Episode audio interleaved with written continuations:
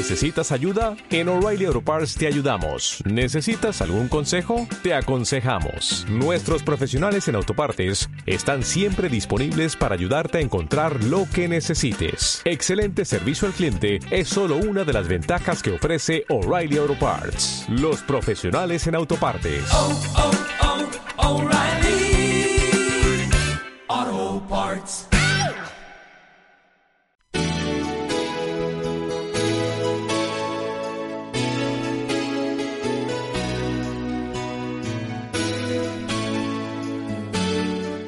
Mariposas moradas.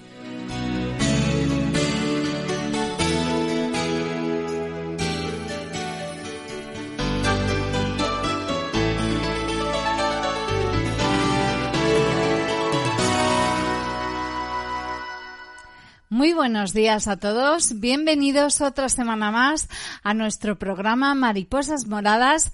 Mi nombre es Yolanda Laguna y sabéis que semana a semana y gracias a la Asociación de Lupus y Autoinmunes de Castilla-La Mancha, Alman, estamos aquí en este programa, dando visibilidad a los afectados del lupus, de esta enfermedad autoinmune crónica y multisistémica que en España afecta a cerca de 100.000 personas y en nuestra región, en Castilla-La Mancha, unas 2.000. También hablamos de otras patologías autoinmunes. Hoy vamos a abordar un tema de especial interés como es el síndrome de Raynaud y lo vamos a hacer con un invitado especialista, es el doctor Alberto Gato, médico internista en el Hospital Universitario de Toledo. Buenos días, Alberto, y bienvenido otra semana más a nuestro programa. Buenos días, Yolanda. Encantado de estar con vosotros otra vez.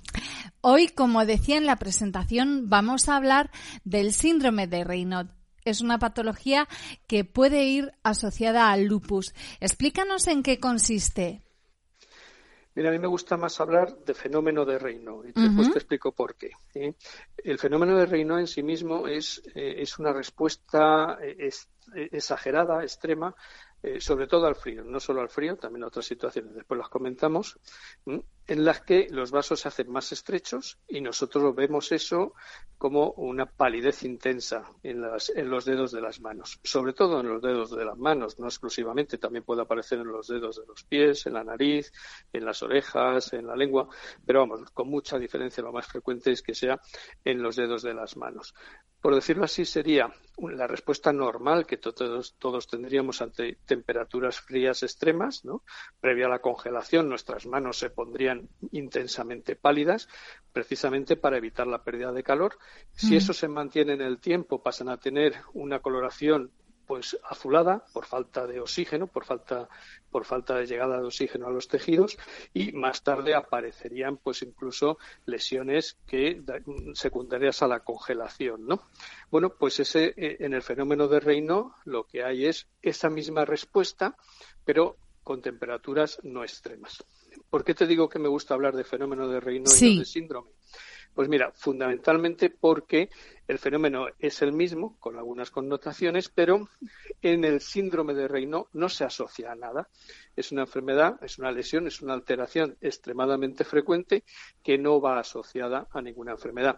Sin embargo, hay otros casos que ese Raynaud es secundario, secundario a, otras enfermedades autoinmunes, fundamentalmente la esclerodermia, la esclerosis sistémica, es lo mismo.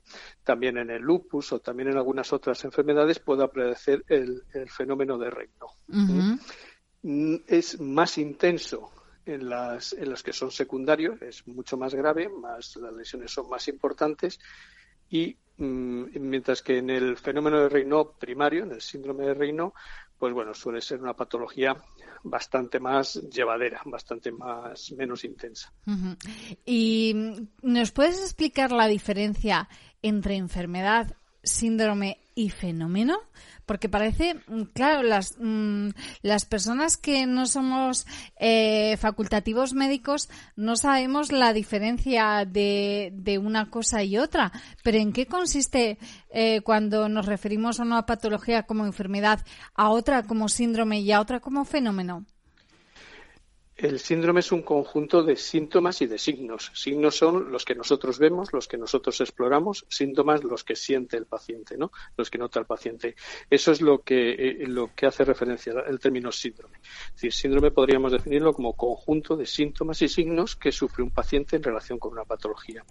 El fenómeno es solo un, un cuadro, un cuadro pues esto, lo que te estoy contando, el reino, ¿no? Eso sería el fenómeno de reino. Y por último, eh, pues enfermedad es una entidad nosológica específica, concreta, que tiene sus alteraciones habitualmente clínicas, analíticas, eh, etcétera, ¿no? Esas son las, las diferencias.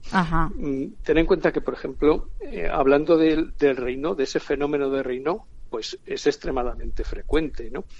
se calcula que, bueno, dependiendo, dependiendo de las, del clima en que estemos, pero puede ser un 2, un 3% del global de la población el que tenga, de alguna forma, un fenómeno de reino más o menos intenso, ¿no? Pero, por ejemplo, en mujeres jóvenes es tremendamente frecuente. Se calcula que hasta un 20, un 30% de mujeres jóvenes pueden tener en algún momento fenómeno de reino.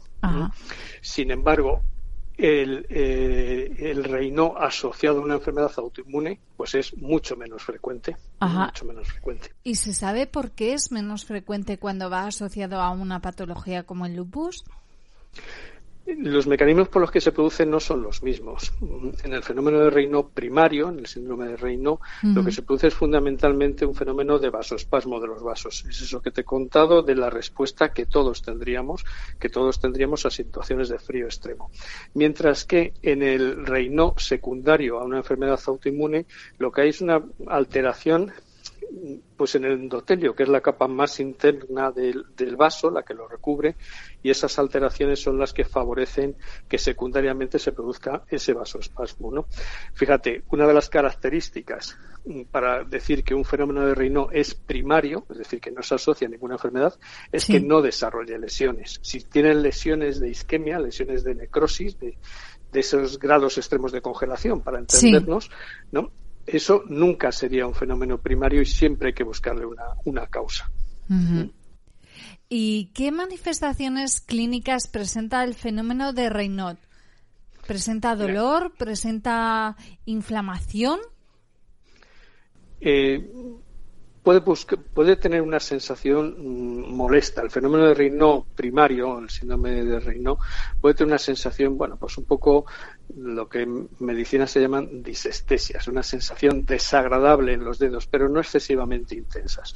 Nosotros lo que vamos a ver es que en una primera fase, vamos, nosotros, el paciente lo que cuenta es que en una primera fase se le ponen intensamente blancos los, dedos, de una palidez extrema.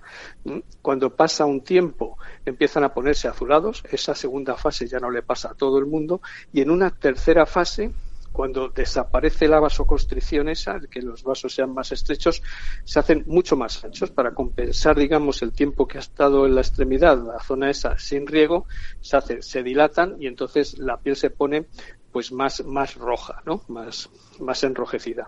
Bueno, eso puede dar lugar a que el paciente lo sienta como frialdad extrema y después como sensación de calor, a veces acompañada de, pues de picor, de, una sensación de picor. ¿no? Sí.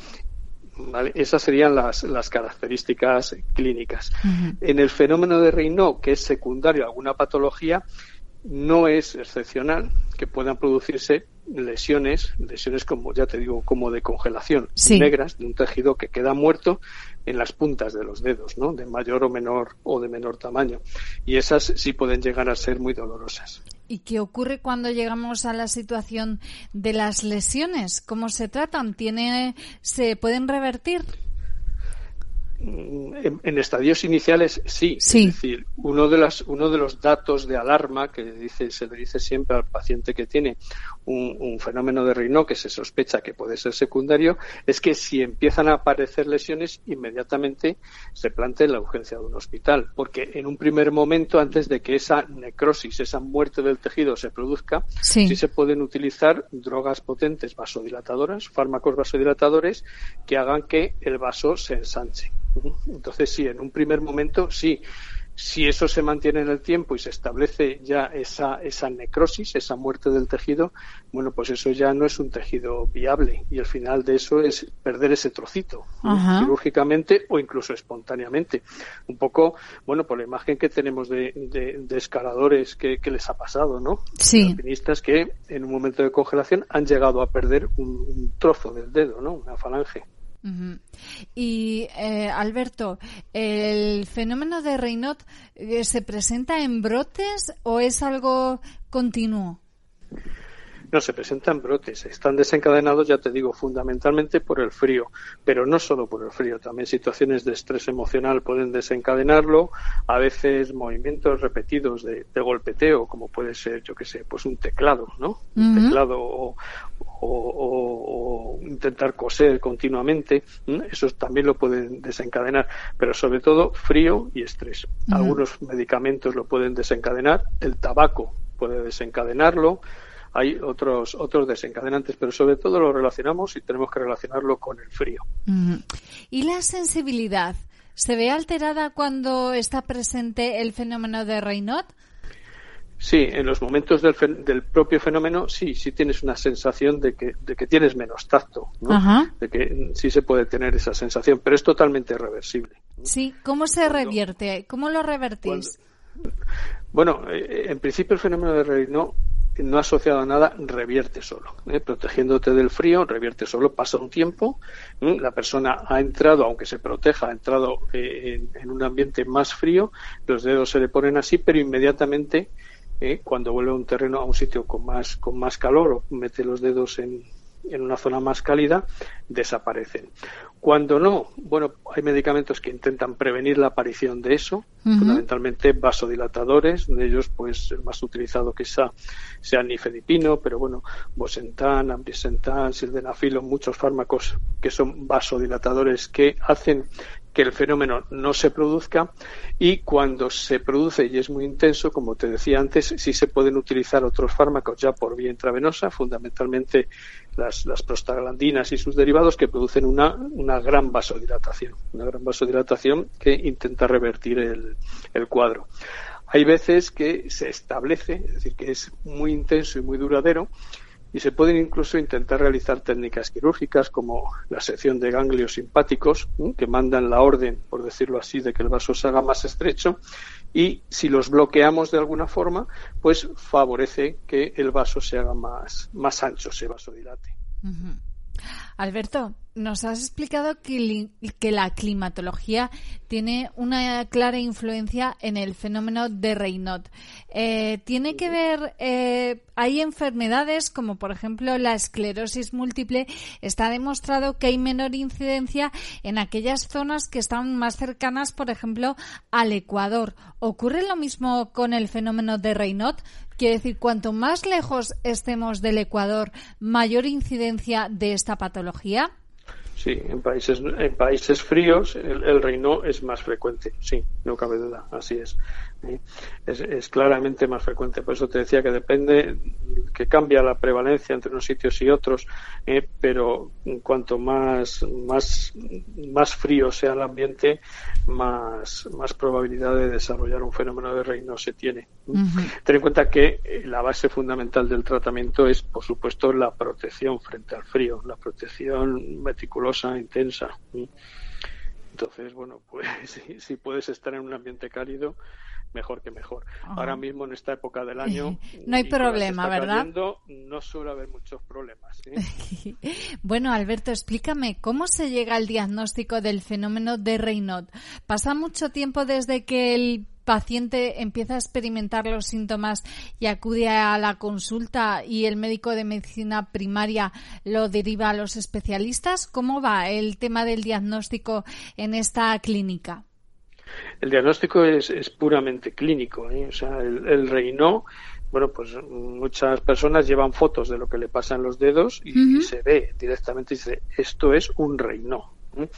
Hay gente que, digamos, está casi casi acostumbrada a convivir con esto desde pequeñitos. Te he dicho que es mucho más frecuente en chicas jóvenes y están, bueno, pues casi casi lo consideran normal, ¿no? Mis manos son frías y a mí me pasa esto.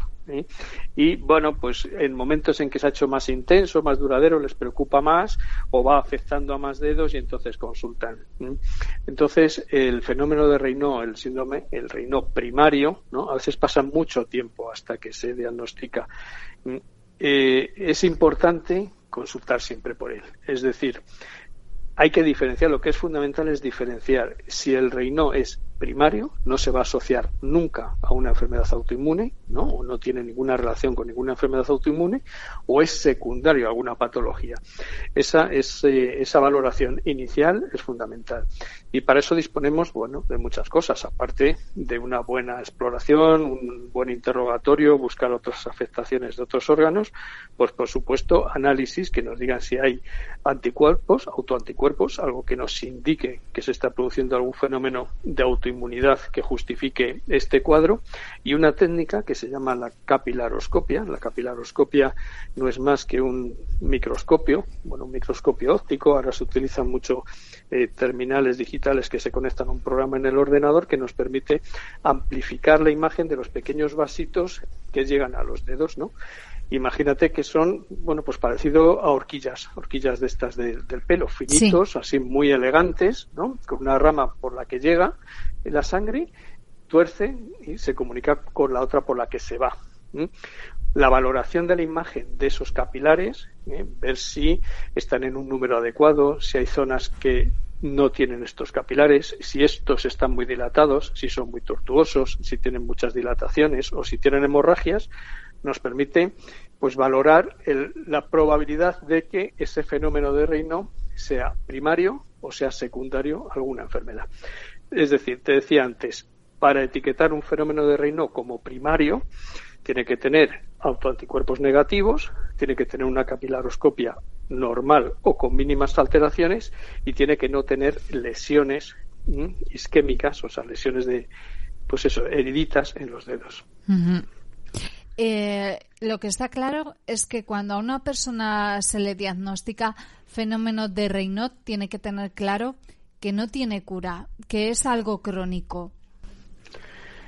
El fenómeno de Raynaud secundario es algo crónico, sí. El fenómeno de Raynaud primario tiende a desaparecer con la edad. Es un fenómeno vasoespástico que necesita que nuestros vasos sean, mm, mm, bueno, pues lo suficientemente blanditos para entendernos como para que se puedan contraer, con lo cual con la edad va a tender a desaparecer. ¿Vale? Si no, sí, hay que entender que es crónico y que hay que protegerse permanentemente de la exposición al frío. Y no solo eso, también del tabaco, hay que cuidarse la piel, hay que hacer, bueno, pues un cuidado de las manos importante. Me has hablado antes de la esclerodermia. ¿Qué es la esclerodermia y cómo se vincula con el fenómeno de Raynaud? La esclerodermia o esclerosis sistémica, que así se que, es el mismo término. Es la, a lo mejor alguna vez en algún momento he hablado de uno o de otro. Bueno, hay que entender que esclerodermia y esclerosis sistémica hacen referencia a la misma enfermedad. Sí. Es una enfermedad autoinmune que se caracteriza por un endurecimiento de los tejidos, para entendernos, ¿no? Su manifestación fundamental sería a nivel, vamos, más llamativa sería a nivel de la piel, una piel que se hace más rígida, más dura y prácticamente siempre hay algunos que dicen que no existe esclerodermia si no hay fenómeno de reino. Bueno, no sé si están así, pero en más del 90% de los casos hay un fenómeno de reino y además un fenómeno de reino intenso. Es con mucho la enfermedad autoinmune sistémica que más se asocia al fenómeno de reino.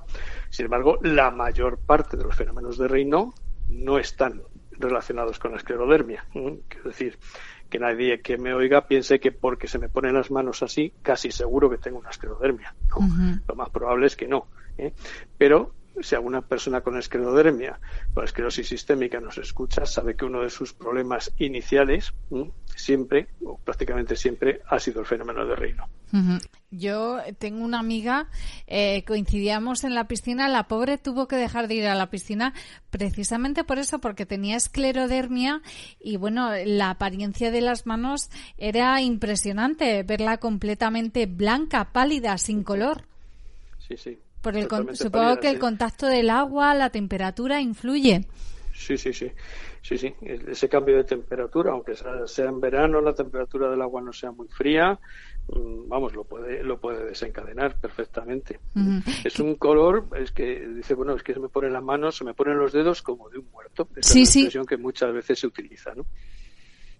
¿Qué puede hacer un paciente, Alberto, cuando tienen estas clínicas que estamos hablando, esclerodermia, fenómeno de Raynaud? ¿Qué puede hacer un paciente por sí mismo para evitar las recaídas, los empeoramientos, los brotes? Mira, primero protegerse del frío. Para el fenómeno de Raynaud, fundamental protegerse del frío. Y protegerse del frío de una forma extrema. Es decir, mejor llevar un doble par de guantes, unos guantes debajo y una manoplas encima, que le protejan perfectamente del frío. A pesar de eso, evitar, aun con esas condiciones, evitar salir cuando las temperaturas son extremadamente bajas. ¿Vale? Eso es lo primero. Lo segundo, si ve que ese fenómeno de reino se mantiene mucho y empiezan a aparecer lesiones, inmediatamente acudir a un centro donde se pueda tratar eso desde el inicio para evitar eso que hemos llamado antes necrosis, o sea, la muerte del tejido que ya no es recuperable más cosas que pueda hacer, evitar todas aquellas cosas que puedan aumentar la, la vasoconstricción. Y ahí es fundamental el tabaco. También otros estimulantes. Bueno, pero sobre todo el tabaco. El tabaco, nicotina, chicles de nicotina, todo esto, pues pueden desencadenarlo, por lo menos pueden agravarlo. Y por último, cuidarse mucho la piel, aun fuera de los episodios, aun fuera de los momentos. La piel puede ser más, más quebradiza, que más fácilmente se pueden hacer pequeñas úlceras, que precisamente por ese fenómeno de, de, de, vasoconstricción, de mal riego, pueden cicatrizar mal, dar lugar a infecciones, etcétera. ¿Y eh, qué tipo de protección podemos proporcionar, proporcionar a la piel en estas situaciones? ¿Algún tipo de crema específica? ¿Con qué frecuencia habría que aplicarla?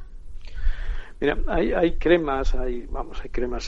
Se han, utilizado preparados que tienen eh, nitroglicerina, lo mismo que los parches de los enfermos coronarios, ¿no? Que llevan como, bueno, pues hay cremas, hay pomadas que llevan nitroglicerina, que es un potente vasodilatador y podrían mejorar el cuadro. Pero realmente hay que entender que todo lo que hagamos lo que va a hacer es atenuar la sintomatología.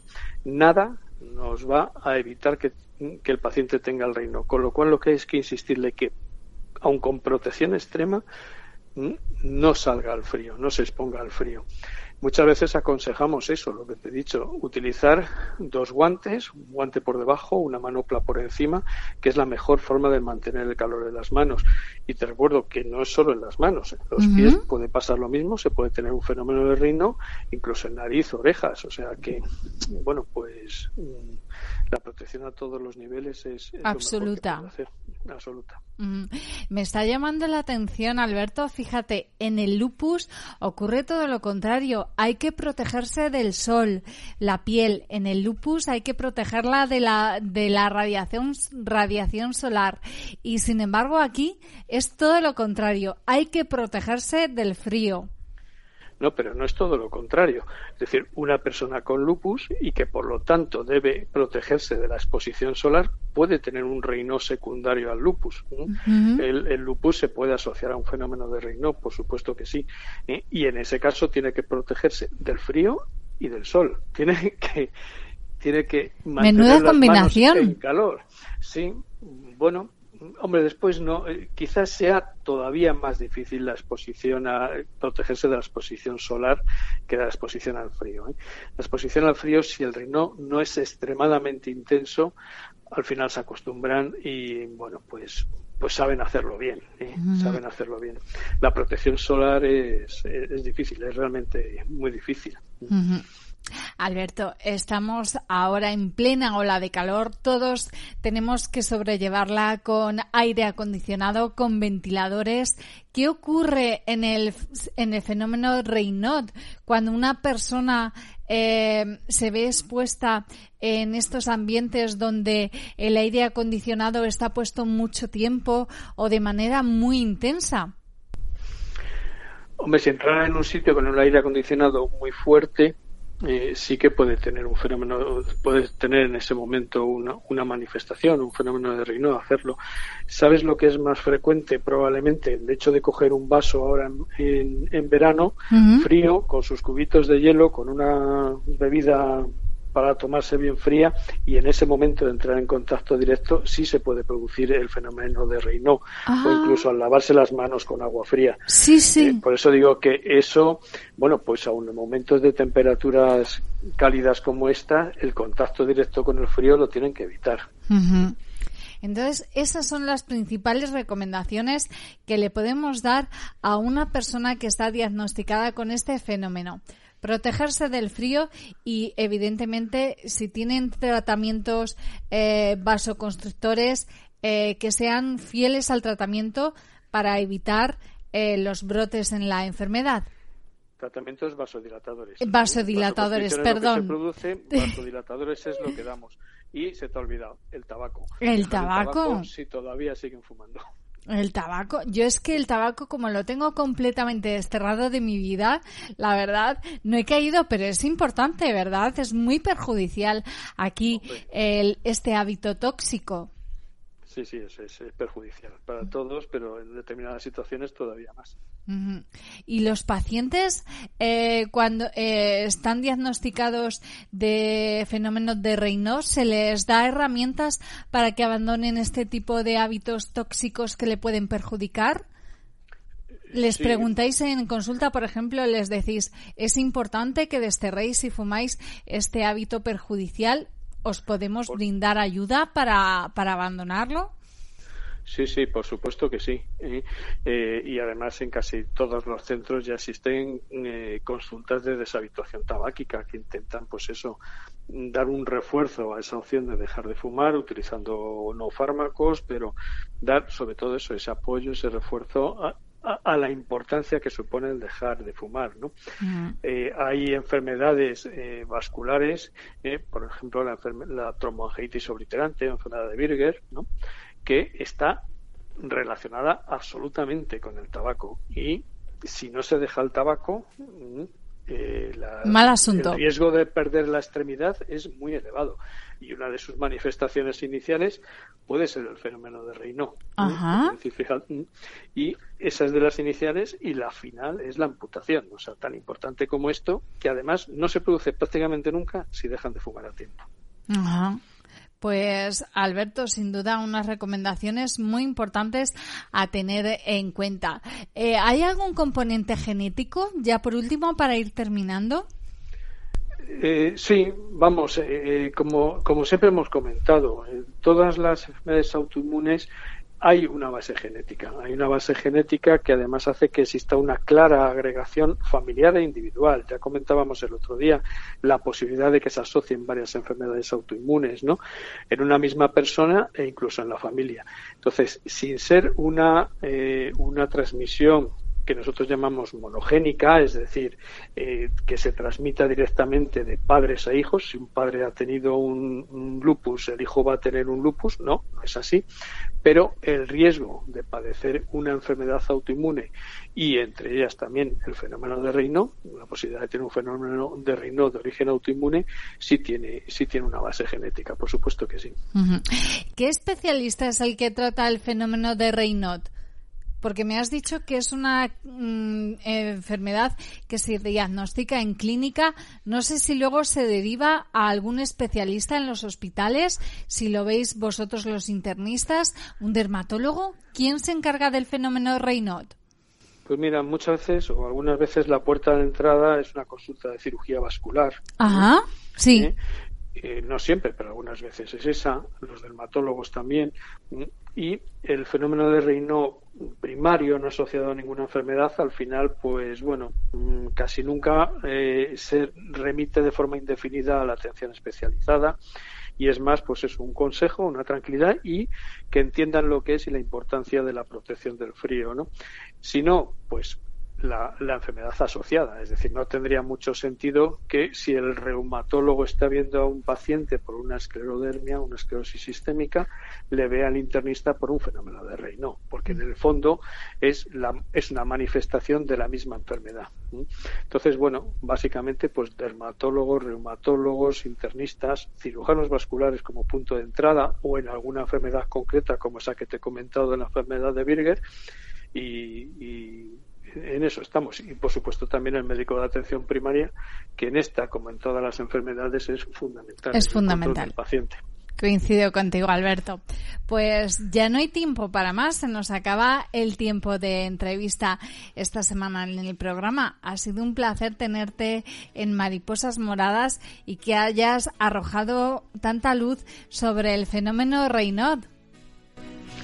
Pues nada, muchas gracias a vosotros y a vuestra disposición siempre. Ha sido un placer y un honor contar contigo, tenerte en nuestro programa, Alberto Gato. Hasta la próxima. Hasta la próxima.